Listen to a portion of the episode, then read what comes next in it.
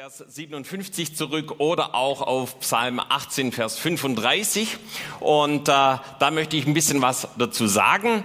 Also die Frage, die wir uns heute Nachmittag stellen wollen, ist zuerst mal äh, zum einen eben, möchtest du Veränderungen in deinem Leben und sehnst du dich danach, dass Gott in deinem Leben eingreift, dir begegnet und dich kraftvoll gebraucht? Oder ist es vielleicht die andere Spalte?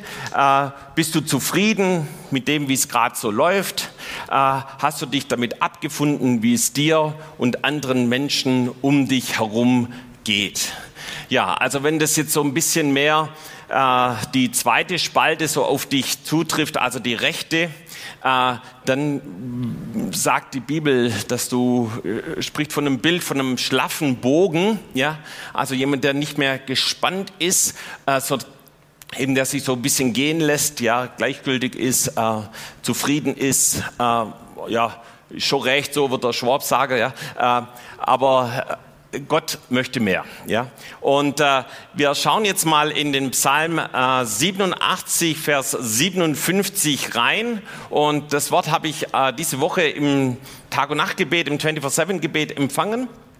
Und ich wollte eigentlich da mehrere Psalmen lesen, weil wir das dort eben machen. Und äh, gibt es auch so eine Liste, welcher Psalm wann wie dran ist. Und, ähm, äh, und das war eben der erste, den ich aufgeschlagen habe. Und da bin ich dann eben an diesem Vers 57 stehen geblieben. Und ich möchte dich da ein bisschen mit reinnehmen. Ja, also da heißt es, äh, sie fielen ab und waren so treulos, wie ihre Eltern es gewesen waren. Sie waren nutzlos wie ein schlaffer Bogen. Ja, also es geht so ein bisschen um den zweiten Teil. Sie waren nutzlos wie ein schlaffer Bogen.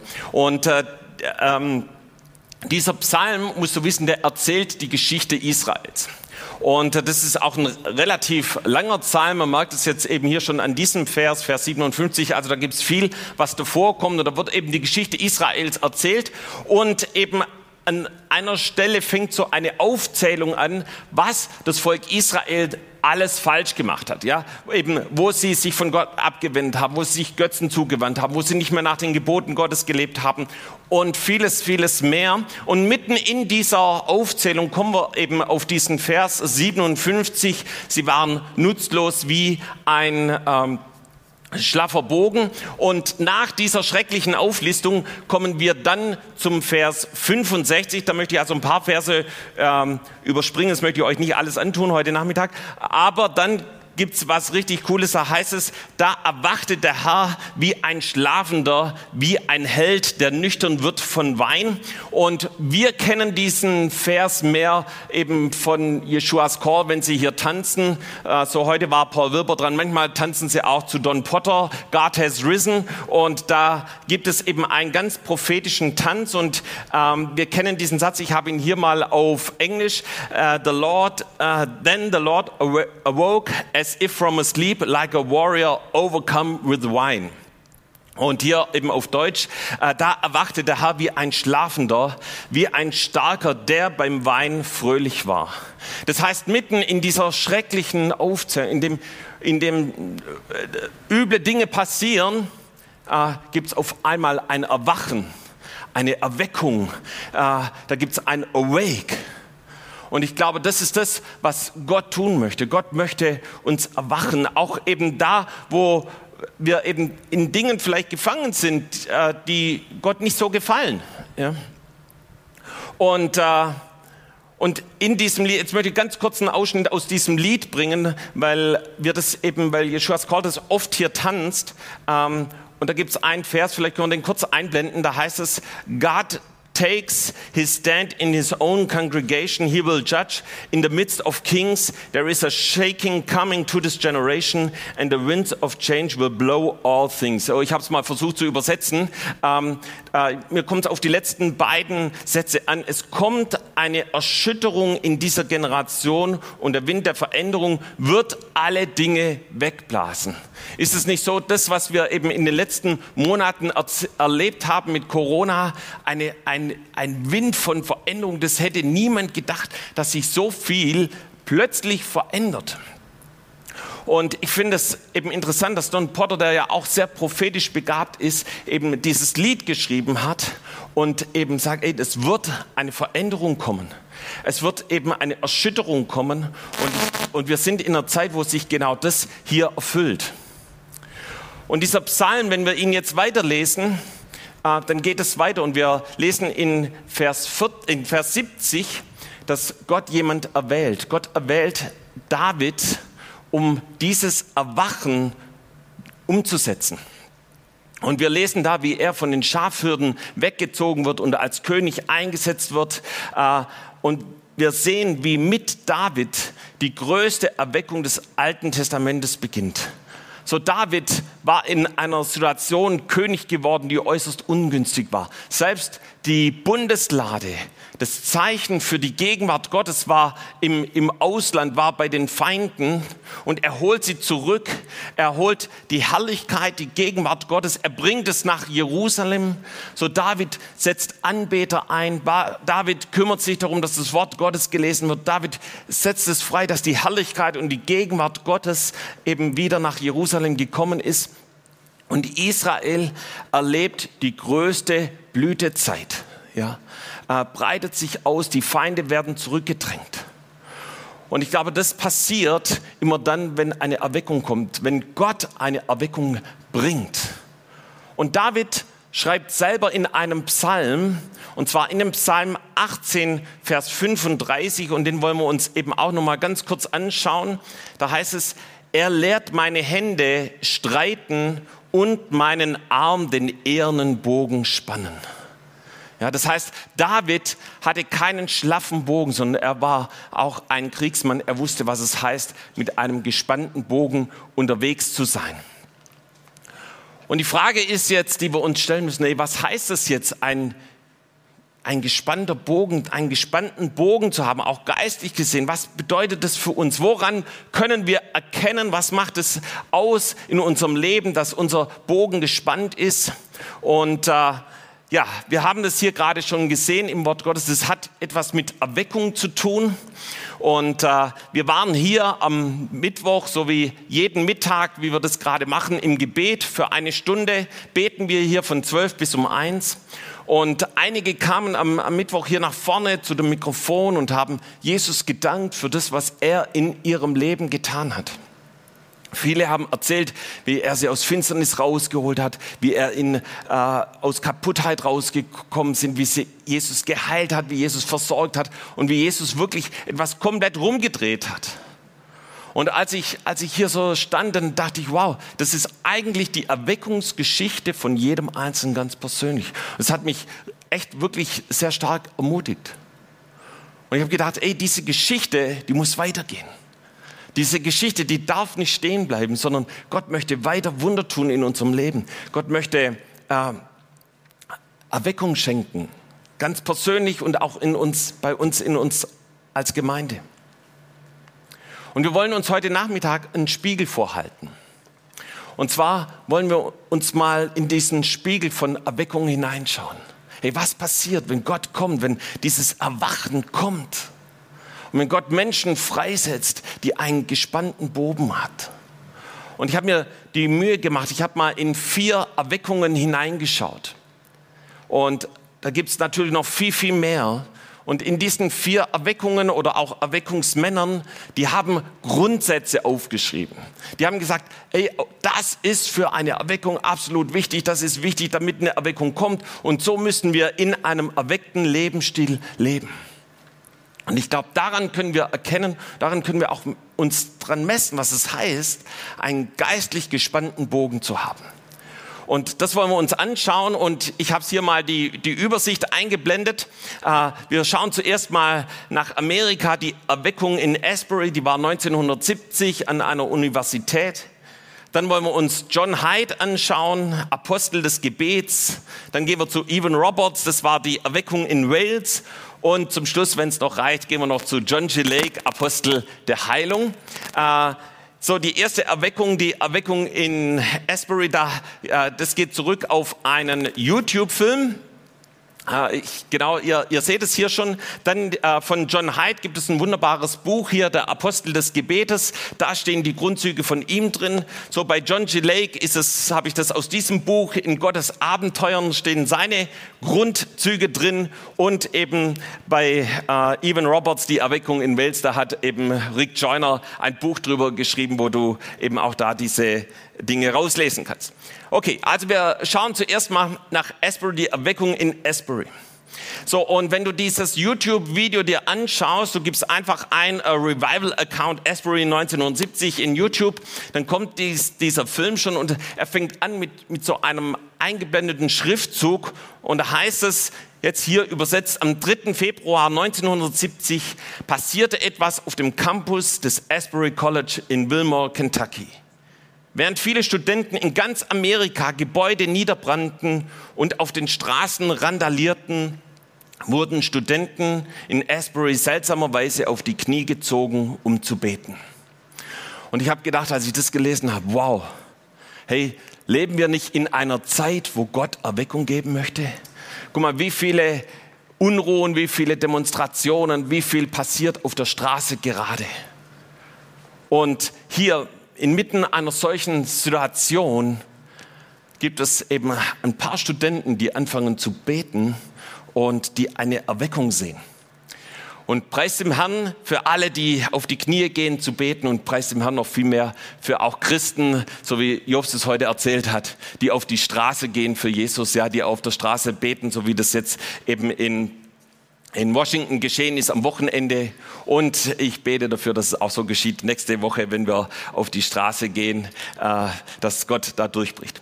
Ja, und äh, nach einiger Zeit hatten sie einen 50 Minuten Gottesdienst und dieser 50 Minuten Gottesdienst, also der, der war noch kürzer als unser Gottesdienst hier, ähm, der dauerte dann aber 185 Stunden, sieben Tage sind es und 17 Stunden und äh, es wird über diese Erweckung berichtet, dass es eben nicht eine Erweckung auf der Basis von starken Predigten oder eines starken Leiders beruhte, sondern einfach darauf, dass Menschen sich Gott hingaben. Und äh, äh, man sagt von dieser Erweckung, dass es eben eine sehr starke Offenheit und Transparenz gab, dass sie ihre Sünden bekannten und erkannten, äh, dass eben dieses Bewusstsein für Not, für diese Not für Umkehr und Buße war jedem ganz präsent und eben es war so, dass sie Beziehungen wiederhergestellt haben, die irgendwo zerbrochen waren oder Unvergebenheit war und jeder in Ehrfurcht und Gehorsam Gott gegenüber gelebt hat. Das wurde dann in den Medien übertragen. Ihr seht hier einen Zeitungsausschnitt von damals, aber genauso auch ähm, wurde das in, im Fernsehen übertragen und es hat sich so über ganz Amerika ausgebreitet. Ja, und da sehen wir schon den ersten Spiegel, ja, äh, eben was eine Erweckung auslöst. Wenn du diese Geschichte äh, liest oder dich damit beschäftigst, dann, dann kannst du da, wird darüber berichtet, eben, dass die Telefonzellen, dass Schlangen an Telefonzellen gab, weil sie ähm, ihre Familien angerufen haben, um Beziehungen wieder in Ordnung zu bringen. Oder davon zu berichten, was Gott getan hat. Du kannst äh, davon lesen, wie sie Buße getan haben voreinander und wie sie dann nach vorne gekommen sind und es öffentlich bekannt haben. Das war in meinem Leben und ich möchte jedem um Vergebung beten für das, wie mein Leben aussah. Und wie ist das Ganze entstanden? Und diesen, äh, diese Punkte wollen wir uns anschauen. Und da möchte ich eben auch drauf hinaus. So, ähm, es war eben diese Erweckung kam im Februar, aber im Oktober davor hat eine Gruppe von nur sechs Studenten ein Experiment gemacht. Und sie haben gesagt, ey, wir wollen jeden Tag 30 Minuten Zeit mit dem Wort Gottes und mit dem Gebet verbringen. Und wir wollen jeden Tag nach dem Willen Gottes, nach dem Reden Gottes für unser Leben äh, fragen. Wir wollen Gott bitten, Gott, was ist dein Wille heute für diesen Tag? Und wir schreiben das auf. Und dann wollen sie jedem Tag jemand Zeugnis geben. Und dann ein Treffen in der Woche, so wir würden vielleicht sagen Rechenschaft, aber hier wird es anders umschrieben, eben darüber sprechen, ob sie das auch getan haben, was Gott zu ihnen geredet hat. Ob sie das Zeugnis, ob sie Zeugnis gegeben haben oder nicht. Und was, was ist das eigentlich, eine, eigentlich nicht schwer, sowas, ja. Aber, aber damit haben sie sich festgemacht und so sind es eben von Woche zu Woche immer mehr geworden.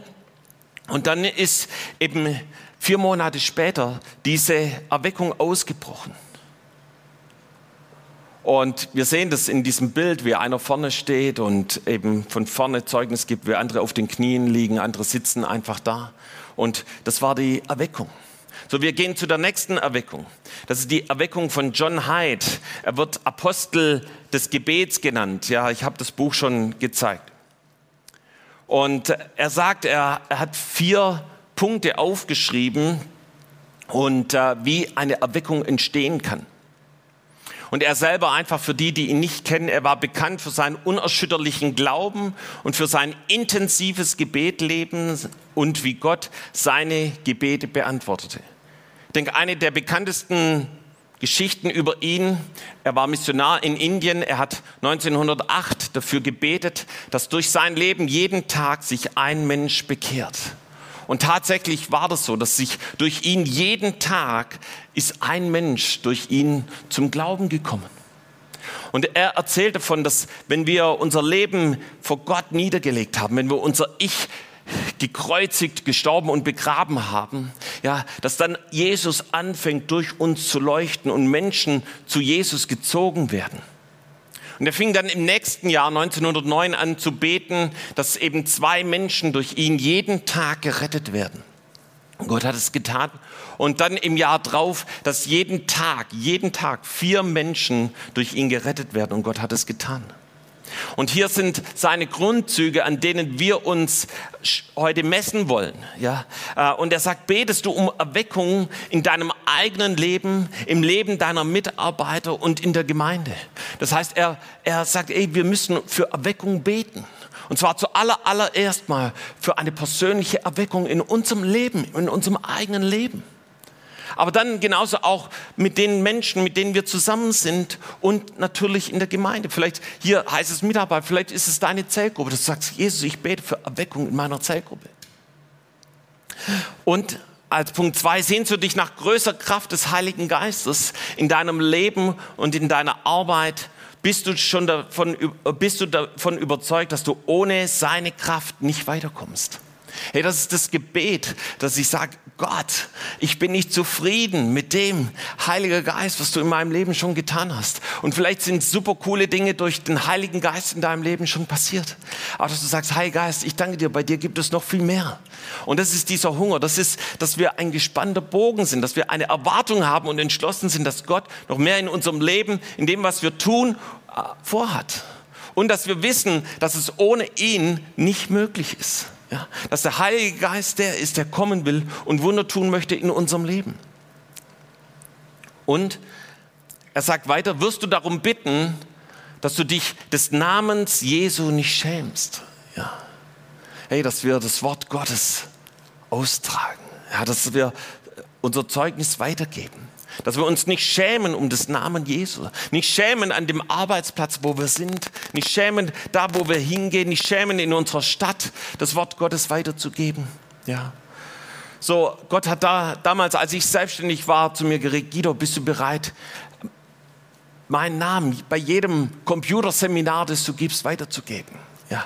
Und so habe ich jeden Montag, wenn ich einen Kurs hatte, gesagt, dass ich Christ bin und dass ich Jesus nachfolge, dass er mein Leben verändert hat. Äh, wie machen wir unseren Job? Wie gehen wir jetzt in das neue Semester rein, in die neue Schulklasse? Was, was sagst du, wenn du, wenn es eine Vorstellungsrunde gibt? Sagst du, ja, ich kann das und das ganz gut oder sprichst du auch über deinen Glauben, über das, was Jesus in deinem Leben getan hat? Er sagt weiter, glaubst du, dass Gebet eins der, das Gebet das wichtigste Mittel ist, um diese geistliche Erweckung zu erreichen? Hey, ich glaube, das Gebet ist das A und O. Ich bin so dankbar, in einer Gemeinde zu sein, wo gebetet wird. Aber ich glaube, dass es äh, Gott auch zu jedem, zu uns spricht und sagt, hey, Gebet, darum geht es. Wenn du eine persönliche Erweckung erleben möchtest, dann geht es nur durch Gebet. Und dann kommt hier der, der letzte Punkt. Bist du bereit, jeden Tag so bald wie möglich nach 12 Uhr mittags eine halbe Stunde zu reservieren für das Gebet um diese Erweckung? Ja, das ist, ey, ich bin bereit, eine extra Meile zu gehen. Ich finde es so cool, dass wir gerade hier als Gemeinde eben nicht nur eine halbe Stunde, sondern gar eine Stunde im Gebet zusammenkommen, weil ich glaube, es ist diese Zeit, wo wir gemeinsam beten sollen. Und bist du bereit, so lange zu beten, bis diese Erweckung kommt? Ja, das sind diese Punkte von John Hyde, wo er sagt, hey, wenn wir so leben, dann kommt eine Erweckung. Wir gehen noch einen Schritt weiter, kommen zu Evan Roberts, Erweckung in Wales. Ähm, so, ja, diese Erweckung war der absolute Hammer. Ich glaube, es gibt kaum eine Erweckung, die die Gesellschaft so verändert hat wie die Erweckung in Wales. Äh, es waren alle Clubs und äh, äh, ja, diese Gaststätten, wo nur Alkohol getrunken wurde, waren geschlossen. Äh, man sagt eben, dass die Esel die Befehle der Arbeiter nicht mehr verstanden haben, weil die davor nur geflucht haben und äh, das Fluchen abgelegt haben. Und so ist es, hat es praktisch die komplette äh, Gesellschaft durchdrungen. Und äh, Eben Roberts schreibt eben die vier wesentlichen Bedingungen, ähm, die nach seiner Auffassung erfüllt werden müssen, damit eine Erweckung kommen konnte, sind diese vier. Und die kannst du sogar bei Wikipedia nachlesen, aber ich habe sie hier aus dem Buch, das sie ein bisschen ausführlicher. So, äh, jede Sünde muss vor Gott bekannt und dafür Buße getan werden. Und er sagt, die Kirche muss gereinigt werden, sodass kein Raum ist für Kompromisse mit der Sünde. Wenn es in unserem Leben irgendetwas gibt, bei dem auch nur der geringste Zweifel besteht, ob es gut oder schlecht ist, dann, so schreibt er, weg damit. Er sagt als zweites, es darf keine Wolke zwischen den Gläubigen und Gott stehen. Haben wir allen Menschen vergeben?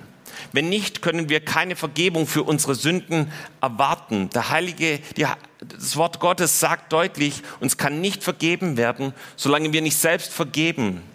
Unversöhnlichkeit trennt uns von, von Gott. Die Braut des Herrn muss fleckenlos sein. Punkt drei: Wir müssen dem Heiligen Geist gehorchen und tun, wozu er uns drängt. Ja, ihr seht, manche Dinge wiederholen sich immer wieder. Ja, das heißt, sofortiger, stillschweigender Gehorsam gegenüber dem Geist Gottes, ohne Fragen zu stellen, ist notwendig, wenn wir von ihm gebraucht werden wollen. Und ich bin so dankbar für das Beispiel von Jobs und Charlotte, so Jobs erstes Buch, Kindlicher Gehorsam. Hey, sie haben uns das von Anfang an hier vorgelebt. Hey, wenn Gott redet, tu es einfach. Ja, äh, überleg nicht erstmal, passt es zusammen und wie funktioniert es, sondern just do it. Und wir haben so oft erlebt, dass das genau das Richtige war. Meistens haben wir erst hinterher gemerkt, das war genau das Richtige. Und natürlich war es genau das Richtige, weil, weil es Gott gesagt hat. Ich könnte dir viele Beispiele erzählen. Ja, und Punkt 4, es ist notwendig, dass wir uns öffentlich zu Christus, unserem Erlöser, bekennen. Er sagt, dies ist nicht nur ein einmaliges Geschehen nach der Bekehrungserfahrung oder Taufe für den Christen, ist es ein Lebensstil. Was er damit sagen möchte, hey, es reicht nicht, dass wenn ich vor der Taufe hier vorne stehe und sage, ja, ich bin Christ und ich möchte mich taufen lassen, obwohl das absolut wichtig ist, sondern es ist unser tägliches Bekenntnis vor den Menschen, mit denen wir zusammen sind, dass wir Jesus bekennen, dass wir das Wort Gottes weiterbringen. Ja, und ich möchte ein bisschen schneller äh, eben hier über John G. Lake, das ist praktisch der ausführlichste, die ausführlichsten Grundsätze, die er hat. Ähm, das sind acht Grundsätze, die ich jedem nur ans Herz legen kann. Zuerst mal geht es ihm darum, die nicht an den irdischen Dingen zu hängen, so wie wir es auch in der Apostelgeschichte lesen, äh, sondern eben, dass Gott uns als Verwalter eingesetzt hat. Und eben solange die Sünde besteht, in Punkt zwei, wird er nicht aufhören, äh, zu Gott zu rufen und ihn anzuflehen, Menschen aus diesen Auswirkungen der Sünde zu befreien, ja, die eben eine Trennung von, von Gott hervorruft.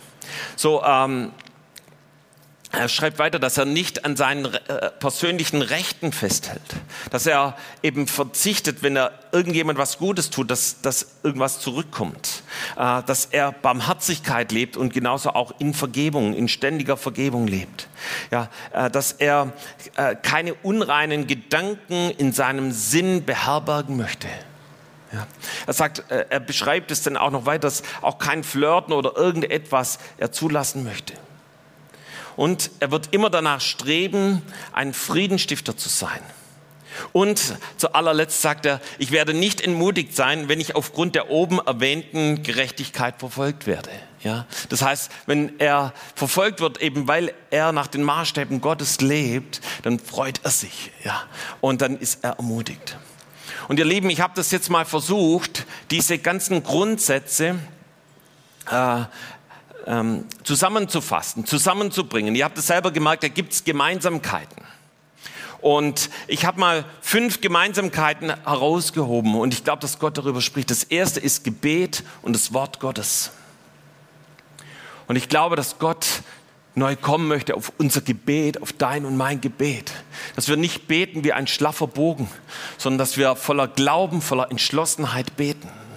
Dass unser Gebet gefüllt ist mit Kraft wenn du zu Hause betest und du schläfst auf deinem Sofa ein, hey, vielleicht möchte Gott da hin, neu hineinkommen, dass du anfängst zu beten, Gott zu ehren, dass der Weg zum Vater frei ist, du den Namen Gottes groß machst, du Jesus anflehst, dass er Menschen rettet, dass er dich gebraucht und dass du anfängst, das Wort Gottes zu nehmen und das Wort Gottes zu dir redet. Wann hat das Wort Gottes, die Bibel, das letzte Mal zu dir gesprochen? Das ist lebendig und es möchte sich auch in dein Herz einprägen. So, das zweite ist, dass wir das Reden Gottes, den Willen Gottes erfragen und dem gehorsam sein. Und weißt du, vielleicht möchte Gott dir sowas in der Art hier geben. Ja, Jobs hat früher immer Kladde dazu gesagt. Ja, so ein Gebetstagebuch. Wie wäre das, wenn du sagst, hey, komm, ich möchte mal jeden Tag fragen, Gott, was hast du heute vor? Und du fängst an, das aufzuschreiben. Ja, und sagst, Gott, was hast du heute mit meinem Leben vor? Ich möchte heute ein Abenteuer mit dir erleben. Ich möchte von dir gebraucht werden. Ich möchte, dass, dass du durch mich wirken kannst. Und wenn dann Gott redet, dass du sagst, ey, ich möchte das tun. Es war für mich ein, ein geistig ganz wichtiger Schritt. Wir haben von der Erweckung aus Pensacola einen Jüngerschaftskurs übernommen. Und da haben wir uns jede Woche getroffen und wir haben darüber gesprochen, was hat Gott zu dir geredet? Wir hatten auch so ein Gebetstagebuch und dann haben wir erzählt, was Gott zu uns geredet hat. Und dann war die nächste Frage, und Guido, hast du das auch getan? Und so haben wir uns trainiert, auf Gott zu hören und es zu tun, was Gott gesagt hat. Das sind Kennzeichen von Erweckung. Das, das Dritte, was ich hier aufgeschrieben habe, ist eine Last für verlorene Menschen zu haben. Darüber schreibt John Hyde. Er hat nicht einfach nur, weil er ein Strahlemann war, Menschen zu Jesus geführt, sondern er hat sie im Gebet vor Gott gerungen, dass Menschen gerettet werden. Und eine Last für Verlorene gehabt. Wann hast du das letzte Mal um Verlorene gerungen? In Römer 8, Vers 26 lesen wir, sondern der Geist selbst vertritt uns mit unaussprechlichen Seufzern. Ja, das heißt, der Geist Gottes er kommt auf uns und er gibt uns ein Drängen, dass Menschen gerettet werden. Das vierte ist, dass wir Zeugnis geben und uns nicht schämen für den Namen Jesus. Hey, wir vertreten den besten Namen, ja, den Namen Jesus. Durch den Namen Jesus haben wir Heil, Befreiung, Erlösung erlebt. Ja, das ist der beste Name, den sollen wir verkündigen an der Schule, an der Uni, an dem Arbeitsplatz, wo immer wir sind, in unserer Stadt, in unserem Land. Und das fünfte ist ein Leben in Heiligung. Ja, absolut jede Sünde zu bekennen und wirklich in versöhnten Beziehungen zu leben und falls nicht, eben sofort hinzugehen und diese Beziehungen zu bereinigen, ganz egal, ob du schuld bist oder die anderen schuld bist. Danach fragt die Bibel nicht, sondern die Bibel spricht von, von versöhnten Beziehungen. Und das ist das, was, was Gott tun möchte. Und ich glaube, Gott möchte unseren Bogen neu spannen. Gott möchte, dass wir Pfeile abschießen. Und ich möchte dich heute aus, aus dem heraus fragen, ist dein Bogen gespannt? Ist dein Bogen gespannt? Und weißt du, ich habe der, Matthias, würdest du mir mal meinen Bogen äh, bringen? Ich hatte als Kind einen Pfeil und Bogen. Und äh, es gibt ganz, ganz wenige Spielzeuge, die ich sozusagen aus meiner Kindheit noch habe. Aber diesen Pfeil und Bogen, den habe ich immer noch. Ja? Und den habe ich heute mal mitgebracht. Und ähm, ich wundere mich heutzutage, warum das damals zugelassen wurde, dass ein Kind solche äh, Instrumente haben darf. Ähm, und du siehst, das ist ein schlaffer Bogen. Ja? Ähm, das ist einfach nur eine Schnur und ein Stock. Ja? Aber in diesem Bogen, da steckt einiges drin. Und in Römer 12, Vers 3 sagt das Wort Gottes, dass Gott ähm, sagt, er hat einem jeden wie Gott das Maß des Glaubens ausgeteilt. Hey, wenn du hier drin sitzt und denkst, oh Guido, irgendwie, ich glaube, ich bin echt so ein schlaffer Bogen, dann möchte ich dir sagen, dieser Bogen, der ist schon bestimmt 40 Jahre alt. Ja?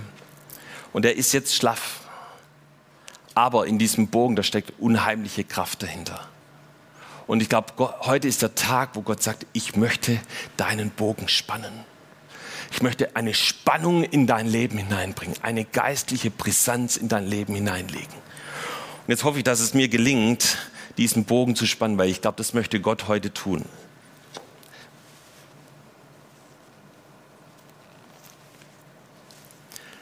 Und jetzt ist dieser Bogen gespannt und Vielleicht könnt ihr es ein bisschen hören, wenn ich es hier ans Mikro halte. Ähm, der hat richtig Power. Und wenn ich jetzt hier so einen Pfeil nehmen würde und den abschießen würde, ich habe es mal mit meiner Tochter gemessen, also wir kommen da auf über 100 Meter, äh, die mit diesem Pfeil und Bogen äh, abgeschossen werden können. Und es ist ein gespannter Bogen. Äh, und der schießt die Pfeile ab. Und ich glaube, Gott möchte, dass wir so leben. Gott möchte heute, sollte dein Bogen nicht gespannt sein. Ich glaube, Gott möchte heute deinen Bogen spannen. Und ich glaube, dass wir in einer Zeit leben, wo Gott sagt, ich möchte Erweckung geben. Ich möchte meinen Geist neu ausgießen. Ich möchte dir begegnen. Ich möchte dein Leben verändern. Ihr wisst es, mein Leben hat sich verändert, als ich Gott gesucht habe. Ich habe nur drei Stunden in der Woche. Drei Stunden investiert. Und ich habe in diesen drei Stunden habe ich Gott die Gelegenheit gegeben, mir zu begegnen.